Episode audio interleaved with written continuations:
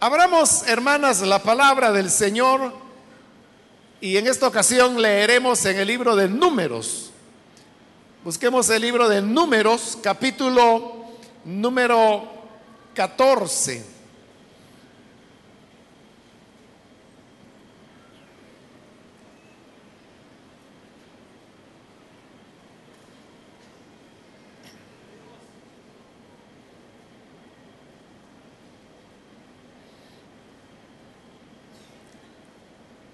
Si lo tiene listo, leemos la palabra de Dios en el libro de números, el capítulo número 14 y versículo 24, que nos dice, en cambio, a mi siervo Caleb, que ha mostrado una actitud diferente y me ha sido fiel, le daré posesión de la tierra que exploró y su descendencia la heredará. Amén. Hasta ahí dejamos la lectura. Pueden tomar su asiento, por favor, hermanas.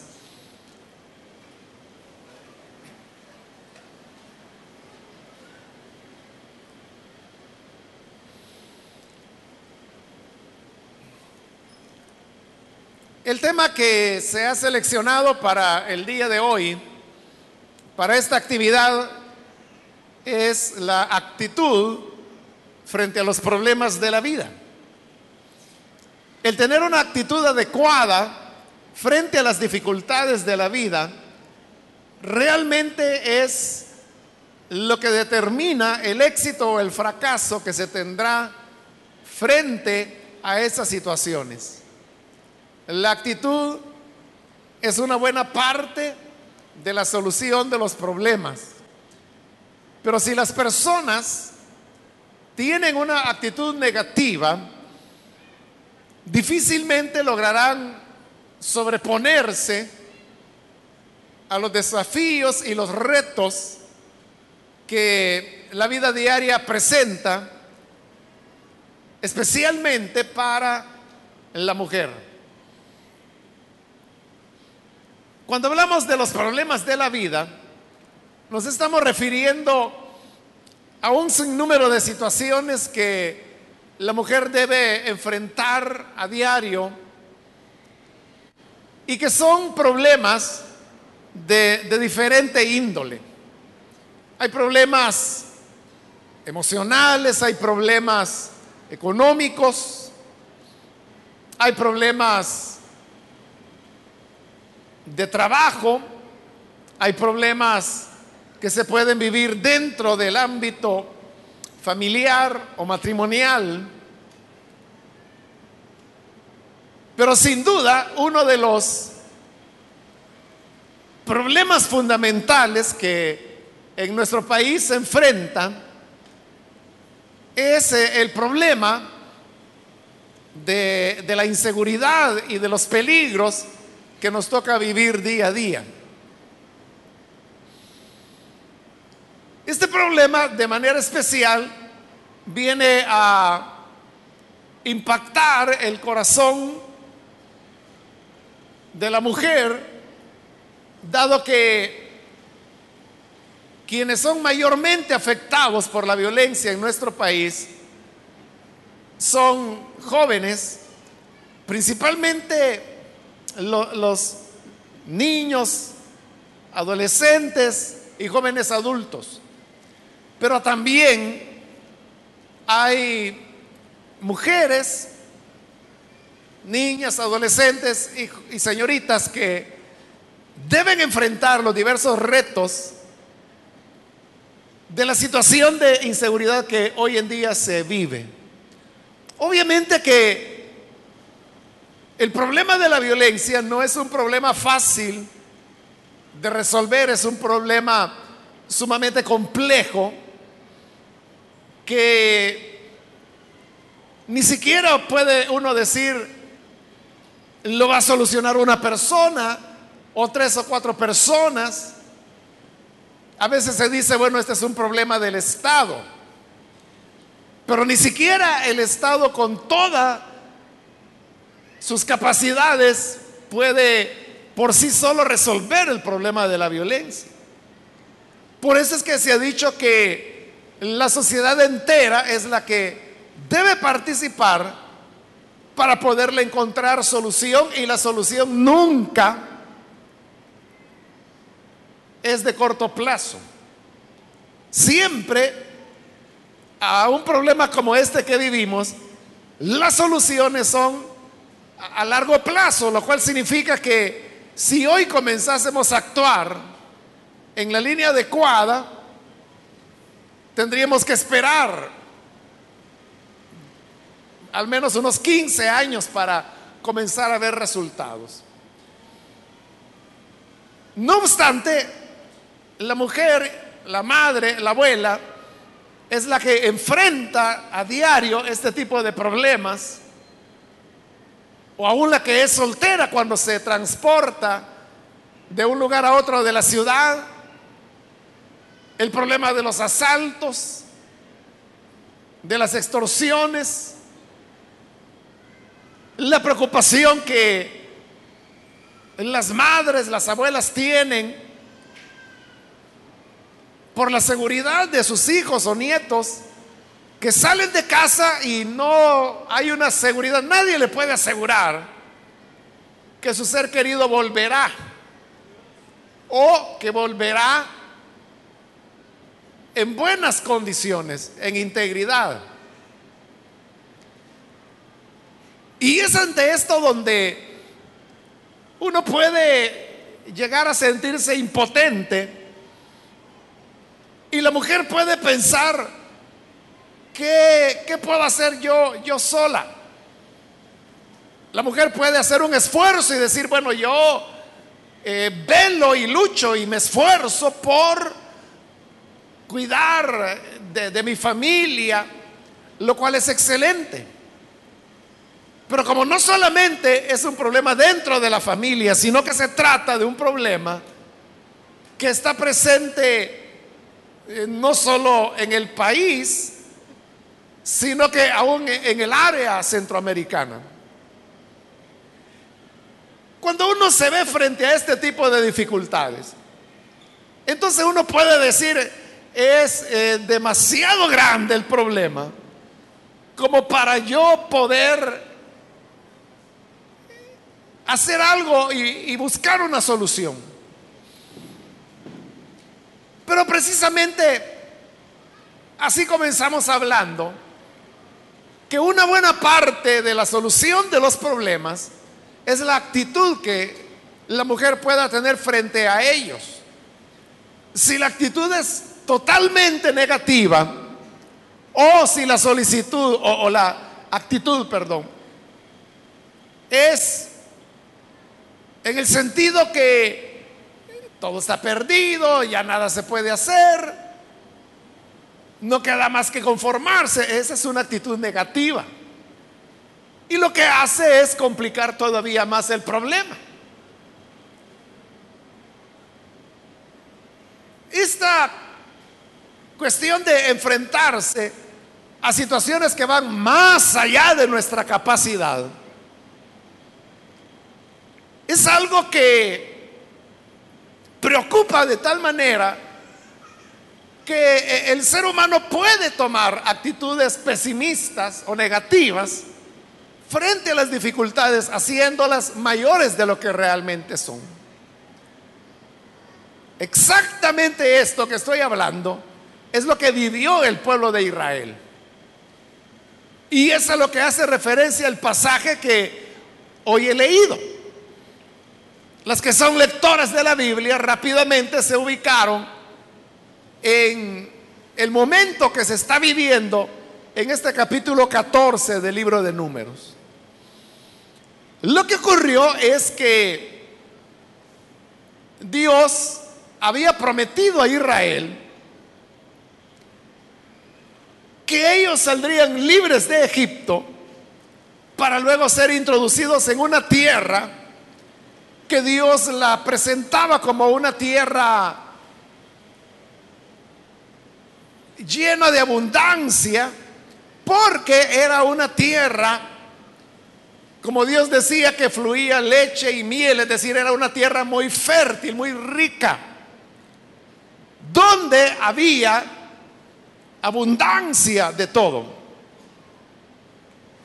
Llegaron a la frontera de la tierra y entonces Moisés reunió doce espías, uno por cada tribu de Israel, y los envió para que entraran a la tierra que Dios les había prometido, porque nadie conocía esa tierra, ni siquiera Moisés. La misión de ellos era una misión de espionaje, de ir dentro de la tierra de manera encubierta y comenzar a observar de qué tipo de tierra se trataba. Si era cierto, como Dios lo había dicho, que era una tierra fértil, abundante, donde la leche y la miel fluían, donde las rocas, Dios les había dicho que eran de hierro, refiriéndose con eso a la abundancia de minerales que ahí habían. Entonces los espías penetran la frontera y comienzan a dar un viaje de reconocimiento por la tierra prometida. Y este, esta misión de espionaje se extendió durante 40 días. A los 40 días ellos regresaron y traían el informe. El informe básicamente era, entramos a la tierra, fuimos a reconocerla, caminamos por ella y en verdad es una tierra como Dios la ha prometido. Es una tierra donde hay abundancia, muy fértil. Pero no solamente era un reporte verbal, sino que también ellos llegaron a un valle donde se cultivaba la uva. Y ellos cortaron un racimo de uva para llevarlo como una prueba para que la gente pudiese ver el tipo de fruto y de abundancia que había en la tierra. El punto es que este racimo de uva era tan grande que no podía ser cargado por un solo hombre. Entonces lo que hicieron fue que buscaron una vara larga, allí ataron el racimo y entre dos hombres cargaban este racimo sobre sus hombros, poniendo la vara sobre sus hombros y de la vara colgaba el racimo, es decir, que el racimo era casi de la altura de un hombre. Y le dijeron a la gente, vean, vean este racimo. Así de abundante y de fértil es la tierra que Dios nos ha dado. Pero el reporte continuó y entonces dijeron, la tierra es tal como Dios nos la prometió. Una tierra rica, una tierra deseable. Pero, dijeron ellos, hay un problema.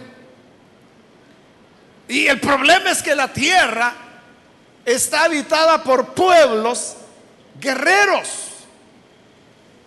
Hay muchas tribus expertas en la guerra. Y además de eso, tienen ciudades con grandes murallas, son fuertes. Jamás vamos a poder vencer estas ciudades fortificadas. Y además dijeron, también allí habitan los descendientes de Anac. Anac era un personaje de la antigüedad que se caracterizaba por su gran altura. Y entonces ellos dijeron, hay gigantes en medio de la tierra. Y nosotros al lado de ellos parecíamos insectos. Y así como el hombre que aplasta a un insecto, así nos van a aplastar a todos. Entonces, el grupo de los doce espías se dividió. Diez de ellos tomaron una actitud negativa, de miedo, de pesimismo, y comenzaron a decirle a la gente, jamás podremos poseer la tierra. Son pueblos muy fuertes, son pueblos guerreros, son ciudades amuralladas, son gigantes, nos van a aplastar como que si fuéramos cucarachas. Pero hubo dos. Uno de ellos se llamaba Oseas, al cual Moisés le cambió nombre y le puso Josué. Y así es como lo conocemos. Y el otro es el que se menciona en el versículo que leímos, que se llamaba Caleb. Josué y Caleb eran parte de los doce. Y ellos dos comenzaron a decir, es verdad.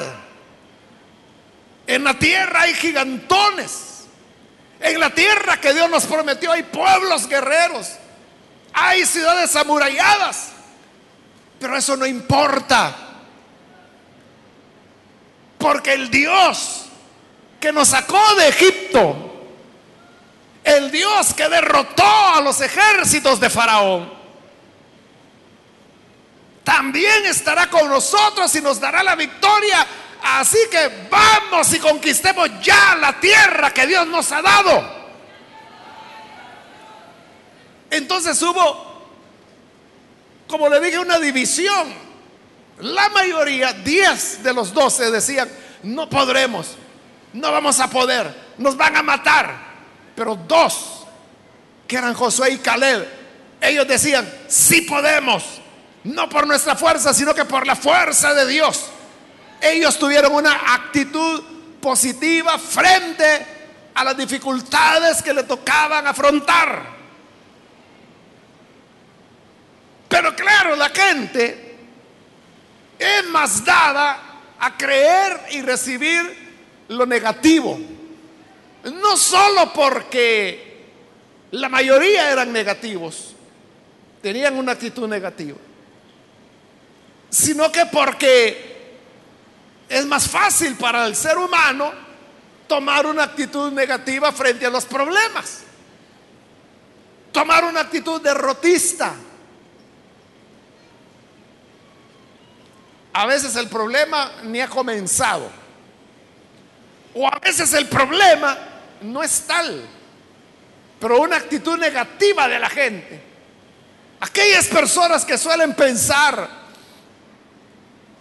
¿y cómo vamos a hacer? Es que para esto no hay solución. No, no hay salida, es de más. Aquí mejor es sálvese quien pueda. Eso es mucho más cómodo. Pero tener una actitud positiva y decir, bueno, aquí hay un problema. ¿Cómo lo resolvemos? Solo eso ya es una demanda. Solo el hecho de ponerse a pensar cómo le hago frente. Eso, solo eso ya es trabajo. Eso significa que tengo que comenzar a idear cómo voy a hacer para resolver este problema. Es más cómodo rendirse. Pero hacerle frente quiere lucha, quiere esfuerzo. Ni Josué ni Caleb dijeron que la cosa iba a ser fácil. Ninguno de los dos negaron que había problemas reales, que había dificultades auténticas. Los guerreros, las ciudades fortificadas, los gigantones, ellos dijeron, sí, están, existen, pero busquémosle una solución. Y no tenemos que buscar mucho, la solución es fácil. La solución es que el mismo Dios que desbarató los ejércitos de Faraón, los desbaratará también a ellos y nos dará la victoria. Vamos a conquistar.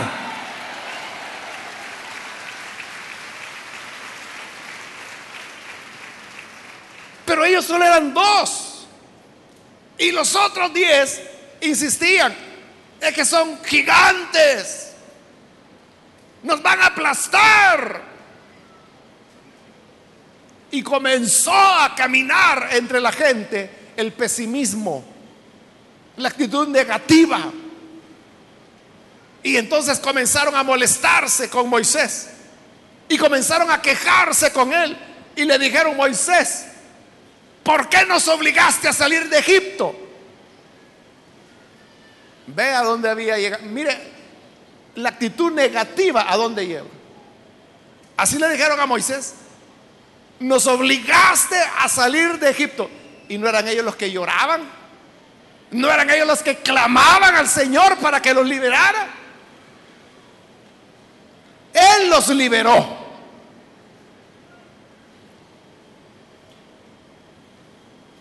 No era Moisés quien nos obligó a salir. Pero ellos comenzaron a decir, ¿para qué nos trajiste acá? Estábamos más seguros en Egipto. Aquí hemos venido a que nos maten a nosotros y a nuestros hijos. No vamos a sobrevivir. Van a quitarnos nuestros animales. Van a matar a nuestros hijos. Esto va a ser una masacre. Esto va a ser una matanza terrible. Y comenzaron a hablar entre ellos de elegirse a un líder para volver, regresarse a Egipto. Y entonces fue que Dios se enojó. Y Dios comenzó a decir, Moisés le dijo, mira, apártate, porque yo voy a matar a todos estos israelitas. Y de ti voy a formar un pueblo nuevo y más noble que si crea a mi palabra. Pero entonces Moisés comenzó a interceder. Y le dijo, Señor, no los vayas a matar. Porque tú los sacaste de Egipto. Hoy tu nombre, Señor, es famoso sobre toda la tierra. Y si en Egipto escuchan que tú les diste muerte, allá dirán, los sacó de Egipto, pero no los pudo meter en la tierra que les prometió. Así que eres tú, Señor, el que quedará mal. Si no hubiese sido por esa intercesión de Moisés, los israelitas hubiesen sido exterminados por el mismo Señor. Y como Dios le dijo, yo voy a hacer de ti, le dijo a Moisés, un nuevo pueblo. Recuerde que Moisés tenía dos hijos. De estos dos hijos, ellos iban a continuar multiplicándose hasta formar un nuevo pueblo. Entonces hoy en día ya no hablaríamos de los israelitas, hablaríamos de los moisesitas. Pero como Dios intercedió, entonces dijo oh, Dios, bueno, está bien, está bien. No lo voy a destruir. Pero eso sí, estos hombres que no creyeron a mi palabra, que tuvieron una actitud negativa.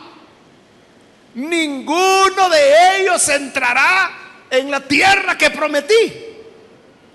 Pero sus hijos, sus hijas, esos niños que ellos dijeron que iban a quedar muertos por el enemigo, ellos van a sobrevivir y van a heredar la tierra. Ellos iban a entrar. Como dijeron que ellos los iban a matar, ellos no van a morir, van a entrar. Y ellos que trataron de salvarse, ellos son los que van a morir. Así que van a regresar por el desierto. Y le dijo Dios, por cada día que los espías anduvieron por la tierra, será un año. Fueron 40 días de la misión de espionaje, 40 años. No van a entrar en los siguientes 40 años hasta que haya muerto toda la generación que no me creyó, que tomaron una actitud negativa. Entonces fue que el Señor le dijo a Moisés, en cambio, mi siervo Caleb, que ha mostrado una actitud diferente. Actitud. Ha mostrado una actitud diferente. Y me ha sido fiel. Le daré posesión de la tierra que exploró. Y su descendencia la heredará. Dios dijo que todos los adultos morirían, excepto Josué y Caleb. ¿Por qué Josué y Caleb sí iban a entrar? Porque ellos tuvieron, como lo dice aquí, una actitud diferente. ¿Y en qué consistió la actitud diferente? Fue una actitud de fe. Fue una actitud de confianza en Dios.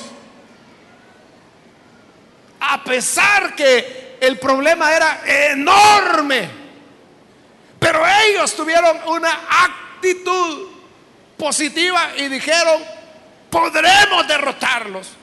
Dios está con nosotros. Y hace unos minutos comenzamos hablando, hermanas,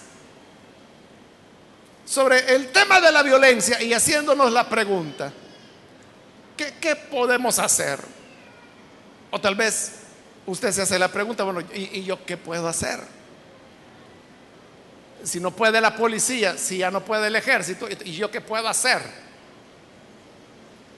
Depende cuál sea tu actitud si tu actitud es de derrota, si ya lo diste todo por perdido, entonces no solo no resuelves el problema, lo complicas.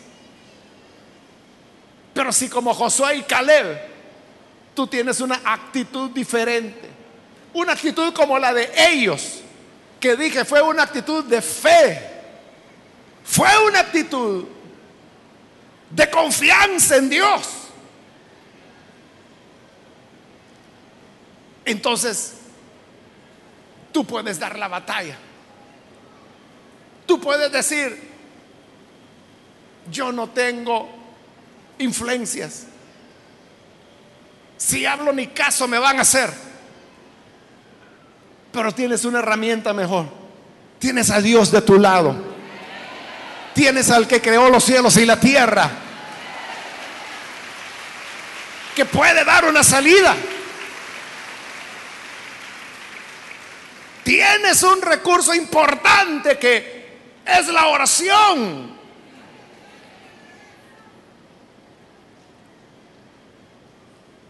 Hace unos días platicaba con un hermano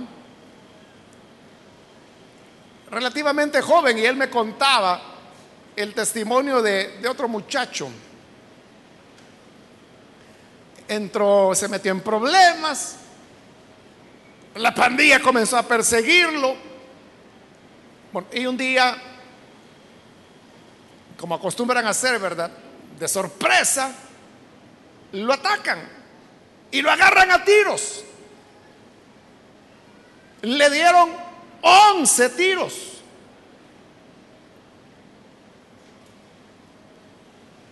Ocho tiros que lo dejaron tirado en el suelo boca arriba. Y entonces llegó el que, era cabecilla de ese grupo. Y llegó y se puso frente a él acostado y con su arma le dejó ir tres tiros más en la cabeza. Él lo vio. Tres tiros en la cabeza, aparte de los ocho que ya le habían caído. ¿Y sabe qué pasa? Ellos lo dieron por muerto, pero no estaba muerto, vivió, sobrevivió. Y uno se pregunta, ¿y cómo puede vivir un joven con tres tiros en su cabeza? Y el mismo hermano que me estaba contando la historia me dice, ¿sabe qué pasó? Me dice, yo conozco a la mamá de ese joven. Y esa es una viejita de oración.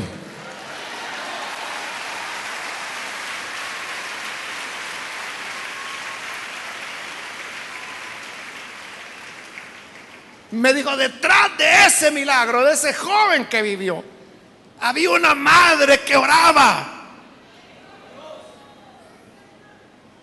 Él sobrevivió y todavía se recuerda del joven que le dejó ir los tres tiros en la cara. Él lo vio. Por eso es que él ahora no puede andar libremente por la calle. Porque él lo vio, o sea, él es testigo de quién fue. Él vio, reconoció quién era el que le estaba disparando.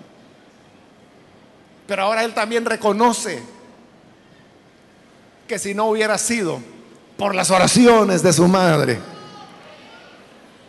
sería otro número más en las estadísticas diarias de muertos que tenemos. Entonces la oración es un recurso poderoso. Todo depende de qué es lo que, cómo tú ves las cosas. Todo depende de tu actitud de tu actitud.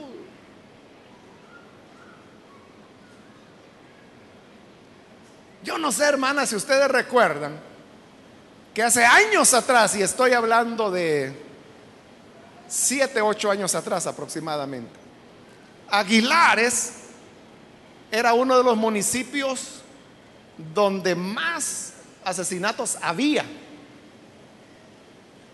Algo así como Zacatecoluca ahora, ¿no? Que todos los días matan gente ahí. Así era Aguilares hace siete, ocho años aproximadamente. No sé si lo recuerdan. Yo lo tengo bien claro.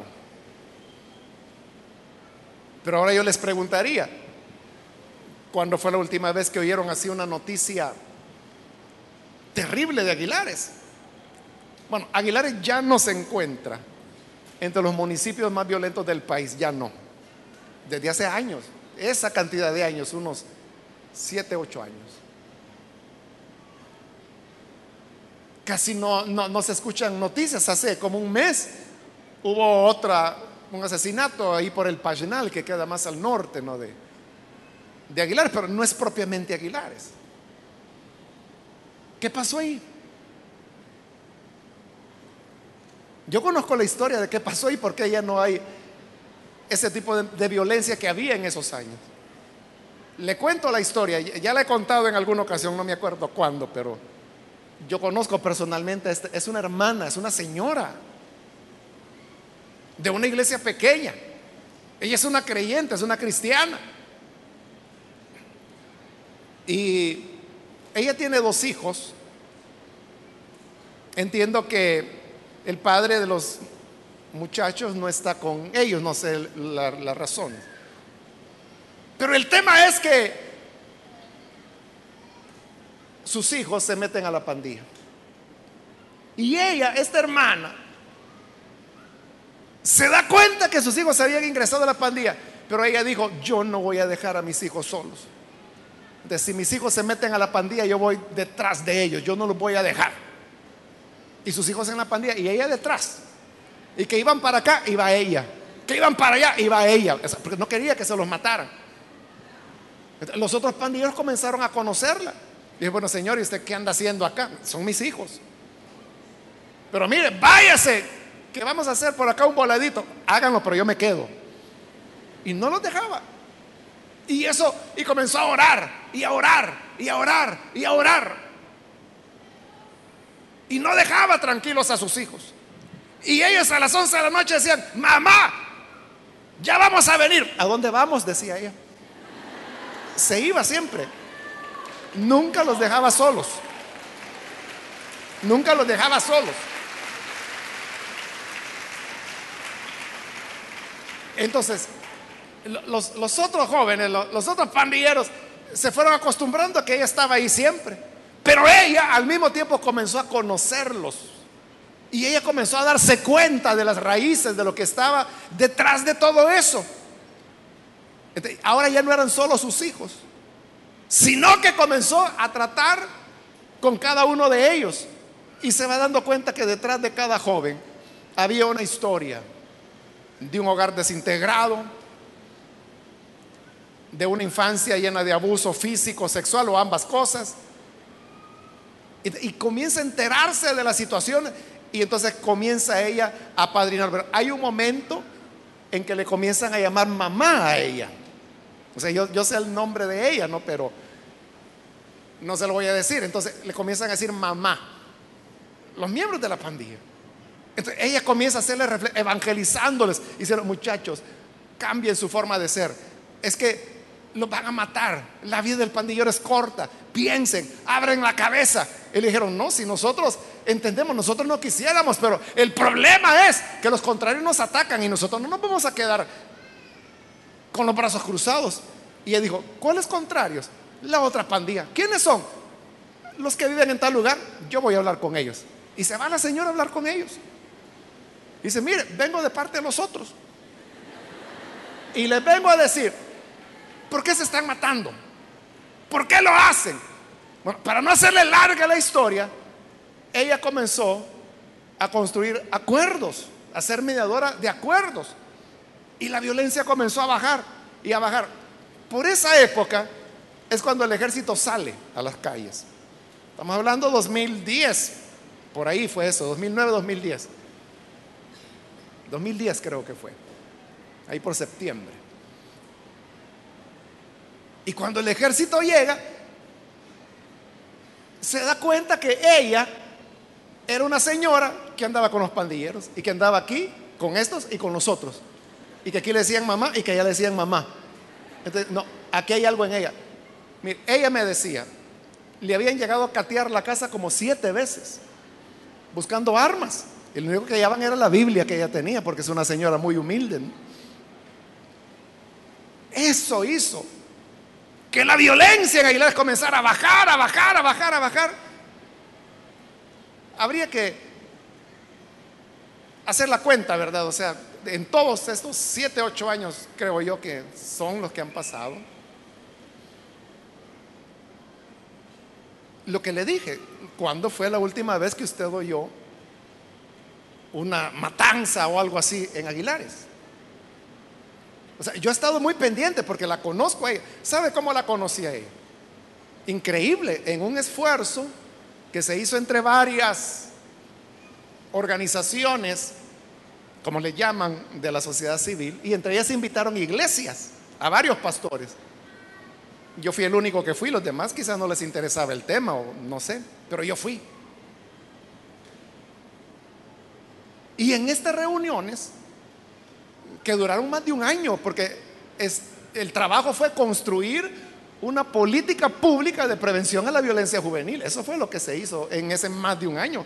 Reuniones más o menos cada dos semanas, algo así. Siempre me llamó a mí la atención, o sea, porque ahí había representantes de la Corte Suprema de Justicia, representantes del Ministerio de Educación, representantes de la Policía, representantes del Ministro de Defensa. Pero entre toda esa gente, iglesias, ONGs, bueno, yo era el único pastor, pero entre toda esa gente, la señora, evidentemente humilde, con su velo en la cabeza todo el tiempo, llamaba la atención. un día yo me le fui acercando y me senté al lado de ella y le dije, Dios la bendiga, Dios la bendiga. Y usted, ¿cómo se llama? Y me dijo su nombre. Y así fue que comenzamos a platicar, así sé yo la historia. Y vea, esta era una de las señoras que más aportes daban en esas mesas de trabajo. Una sola señora, una sola madre que dijo, yo no voy a dejar a mis hijos. Eso es tener una actitud diferente. ¿Qué hubiera hecho cualquier otra mujer? Ay Dios, ya me los mataron. Mejor los empieza a llorar ahorita que están en vida antes que me los manden en una bolsa plástica. Esa es una actitud negativa. Pero esta madre dijo, no, yo no me voy a dejar. Y no se dejó. Y mire, no solo sus hijos siguen vivos. Yo tengo varios años de no verla, para serle honesto. Yo no sé si a estas alturas sus hijos quizás ya ni están en la pandilla. Y no sé cómo estarán. Si las hay, ha de haber, ¿verdad? Pero esa es una situación de convivencia que ella logró. ¿Y, cómo? La oración, su confianza en Dios. Y por otro lado, su corazón de madre. que comenzó a ver a cada uno de estos muchachos como eso, como dijo Jesús, que tuvo compasión de la gente y dijo, las veo como ovejas sin pastor. Ella vio a todos estos jóvenes como niños y niñas sin una madre. Y necesitan el calor de una madre y por eso es que ella comenzó este trabajo y vea los resultados que ha tenido y que siguen hasta el día de hoy. ¿Qué es lo diferente? Lo diferente es la actitud. Entonces, tú no te des por vencida. Como una madre, ora, tú tienes un papel importante, importante que desarrollar. Por eso es que, no sé si leen noticias, no, pero la, secretaria de Inclusión Social de aquí del país, ella dijo en un acto hace como una semana o semana y media que las madres juegan un papel importante en resolver el problema de la violencia en el país. ¿Por qué? Porque son las madres de los pandilleros, de los miembros de pandillas. Pero además culturalmente, todos sabemos el respeto que a una madre se le tiene en el país. ¿Por qué cree usted que el pandillero se tatúa? Me recuerdo de la historia de un pandillero que en sus párpados se había tatuado, Madre, perdóname. Porque él decía, el día que a mí me maten, yo sé que mi madre va a llegar. Y ella va a llegar a cerrarme los ojos y cuando ella baje mis párpados podrá leer, Madre, perdóname. Ese es el reconocimiento hacia una madre. Y le añado, creo que fue a principios de este año, los primeros días de enero, si no estoy mal. Perdón, no, ya recordé, fue el año pasado. Fui al penal allá de Ciudad Barrios y me llamó la atención que era hora de visita. Y son filas enormes de la gente que quiere ir a ver a sus jóvenes que están ahí presos. O sea, porque así como están de hipersaturados los penales, así es la cantidad de madres que quieren ver a sus hijos. Pero me llamó la atención largas filas de mujeres, de mujeres. No había hombres. Creo que los únicos hombres que entramos ese día fue su servidor y tres pastores más que me acompañaron tres hermanos más. Y la gran fila eran mujeres, puras mujeres. Entonces, tú tienes un papel importante, pero tienes que cambiar tu actitud. Tu actitud tiene que ser de fe. Tu actitud debe ser como la de Caleb. Y sabe, pasaron los 40 años y todo ese montón de incrédulos se murieron en el desierto. Pero sus hijos crecieron. En ese momento sus hijos eran niños, pero 40 años después ya eran hombres. Y dijeron, bueno, ya se murieron todos los viejos incrédulos. Hoy va a entrar la nueva generación. ¿Y sabe qué? Josué y Caleb seguían vivos. Y Moisés dijo, bueno, señores, yo aquí me despido porque ya Dios me manda a llamar, ahí ustedes sigan. Y muere y dice, ahí queda Josué, él sigue. Se muere Moisés, Dios lo entierra, nadie sabe hasta dónde Dios lo enterró y Josué entró. Y entró Caleb y poseyó la tierra porque ellos habían tenido una actitud positiva. Y cuando ya conquistaron la tierra, Josué y Caleb ya eran ancianos. Caleb tenía 80 años de edad. Cuando un día llega a visitar a Josué, los únicos dos sobrevivientes de la generación que salió de Egipto.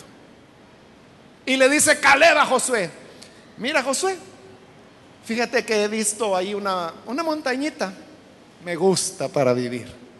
Yo quisiera hacer una mi casita ahí arriba y vivir ahí con mis hijos. Y Josué le dijo, mira, ya el pueblo ya está cansado de guerras, ya no quieren pelear. Y esa montañita, así como la ves de bonita, otros la vieron bonita antes, y eso está plagado de, guerreros paganos. Pero le dijo, si tú tienes valor de ir y enfrentarlos, que te quede la montañita.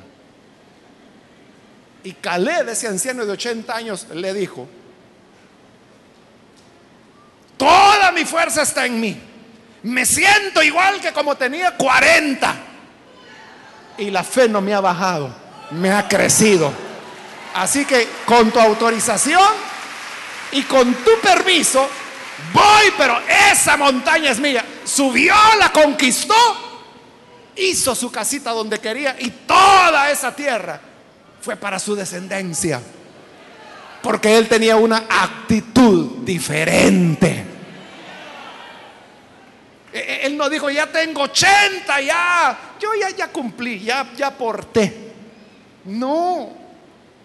Cuando ya los jóvenes estaban cansados de guerra, él estaba pensando en seguir conquistando.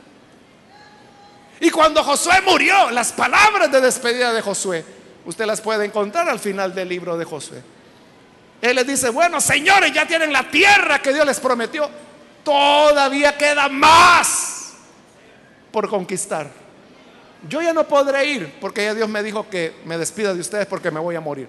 Pero ustedes sigan y posean la tierra. Ya no siguieron. Ya no siguieron. ¿Por qué? Actitud, actitud, actitud negativa. Pero tú como madre, toma una actitud positiva, una actitud de fe. Aférrate del Señor, tómate de la mano de Él. Todo es posible para quien puede creer. Si puedes creer, se van a multiplicar las historias como la de esta madrecita de Aguilares, que no solo salvó a sus hijos, sino que logró la pacificación de un municipio hasta hoy. Años, años y no oímos noticias de ahí. Marca tú la diferencia tomando una actitud distinta frente al problema principal que tenemos hoy en día. Amén. Vamos a orar, vamos a cerrar nuestros ojos. Y quiero invitar a aquellas mujeres que han escuchado hoy la palabra de Dios y que se dan cuenta que las cosas que parecen difíciles, o que a veces nos parecen imposibles. Hermanos, para Dios no es imposible. Por eso yo quiero invitar, si hay con nosotros, amigas que por primera vez necesitan venir para creer en el Señor. Yo le voy a invitar que por favor se ponga en pie. Toda aquella mujer que hoy necesita creer en el Señor para poner su confianza y una actitud de fe en Él, póngase en pie para que podamos orar. Cualquier mujer que hoy necesita creer y confiar en el Señor, póngase en pie y vamos a orar por usted. Hoy es su momento de un paso al frente para decir, yo voy, no voy a dejar que Satanás arrebate. Jesús dijo que el diablo solo ha venido para matar, para robar y para destruir. Pero Jesús dijo, yo he venido para que tengan vida y vida en abundancia. No permitas, mujer, que te arrebaten a tus nietos, tus sobrinos, tus hijos, tus hijas. Ponte en pie y vamos a orar. ¿Hay alguna mujer que necesita venir? Ponte en pie. Ven con toda confianza. Con toda confianza. Y vamos a orar por ti. Muy bien, aquí hay una persona, Dios le bendiga, bienvenida. Alguien más que necesita pasar, puede ponerse en pie. Queremos orar por usted. Si se encuentra en la parte de arriba, también póngase en pie, que ahí hay hermanas que también le van a ayudar, le van a acompañar. Y así usted pueda venir para creer al Evangelio. Muy bien, ahí atrás hay otra persona, Dios la bendiga. Bienvenida también. Alguien más que necesita pasar, puede ponerse en pie. Hoy es su momento, es su oportunidad. Muy bien, aquí hay otra persona. Dios la bendiga. Bienvenida. ¿Alguien más que necesita venir? Muy bien, aquí adelante hay otra persona. Dios la bendiga. Bienvenida. ¿Alguien más que necesita pasar? Póngase en pie. Venga, acérquese. Que hoy es cuando el Señor le llama, le invita para que su actitud pueda ser una actitud de fe, de confianza en el Señor. Aquí hay otra persona, Dios la bendiga, bienvenida. Alguien más que necesita pasar, puede ponerse en pie, acérquese. Hoy es su momento. La gracia del Señor está para ayudarle. Muy bien, aquí hay otra persona. Dios la bendiga. Bienvenida. ¿Alguien más? Acá en medio hay otra persona. Dios la bendiga. Bienvenida también. Más atrás hay otra persona que viene. Dios la bendiga. De este lado hay otra madre más. Dios la bendiga. Bienvenida. Y aquí hay otra persona que viene. Dios la bendiga. Bienvenida también. Ahí arriba hay otra persona que viene. Dios la bendiga. Bienvenida. De este lado también hay otra persona. Bienvenida. Dios la bendiga. Alguien más que necesita pasar. Póngase en pie. Venga. Acérquese. Queremos orar por usted. No vuelva a su misma ansiedad. Muy bien, aquí hay otra persona. Dios la bendiga. Bienvenida. De este lado hay otra persona también. Bienvenida. Dios la bendiga. Alguien más que necesita pasar. Muy bien, ahí atrás hay otra persona. Dios la bendiga. Bienvenida. Acá arriba viene alguien más. Dios la bendiga. Bienvenida también.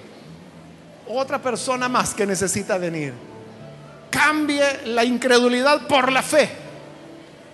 Para quien tiene una actitud diferente, Dios dice, heredará mis promesas. Él, ella y su descendencia heredará lo que yo he prometido. Venga usted también, póngase en pie. ¿Algo otra persona? Hoy es el momento para acercarse, para venir. Muy bien, ahí atrás hay otra persona. Dios la bendiga. Bienvenida. Aquí en medio también hay alguien más que viene. Dios la bendiga. Bienvenida.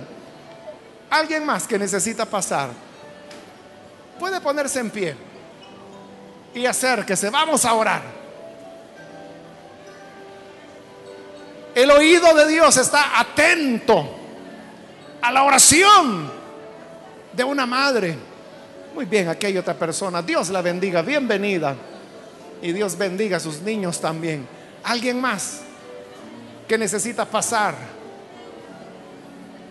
Póngase en pie.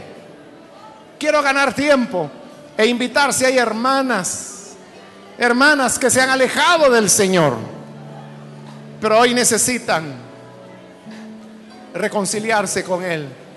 Póngase en pie también. Y venga, vamos a orar. Cualquier hermana que se ha alejado del Señor, pero hoy necesita reconciliarse.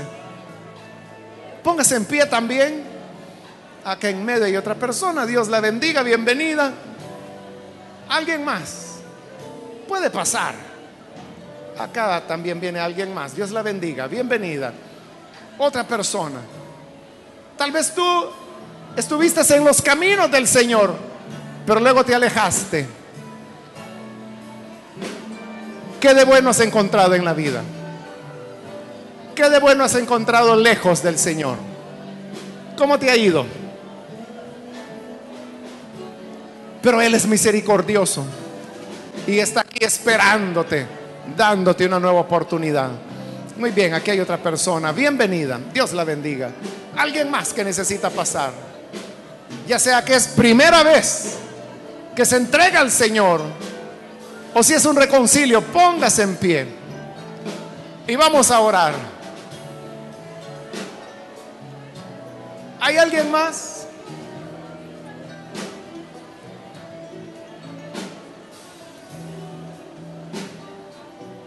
Muy bien, aquí hay otra persona. Dios la bendiga. Y Dios bendiga a toda su familia también. ¿Alguien más? Póngase en pie. Muy bien, aquí hay otra persona. Dios la bendiga. Bienvenida. ¿Alguien más?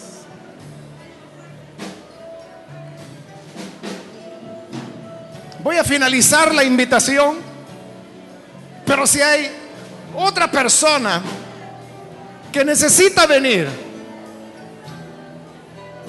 por primera vez o reconciliarse, póngase en pie.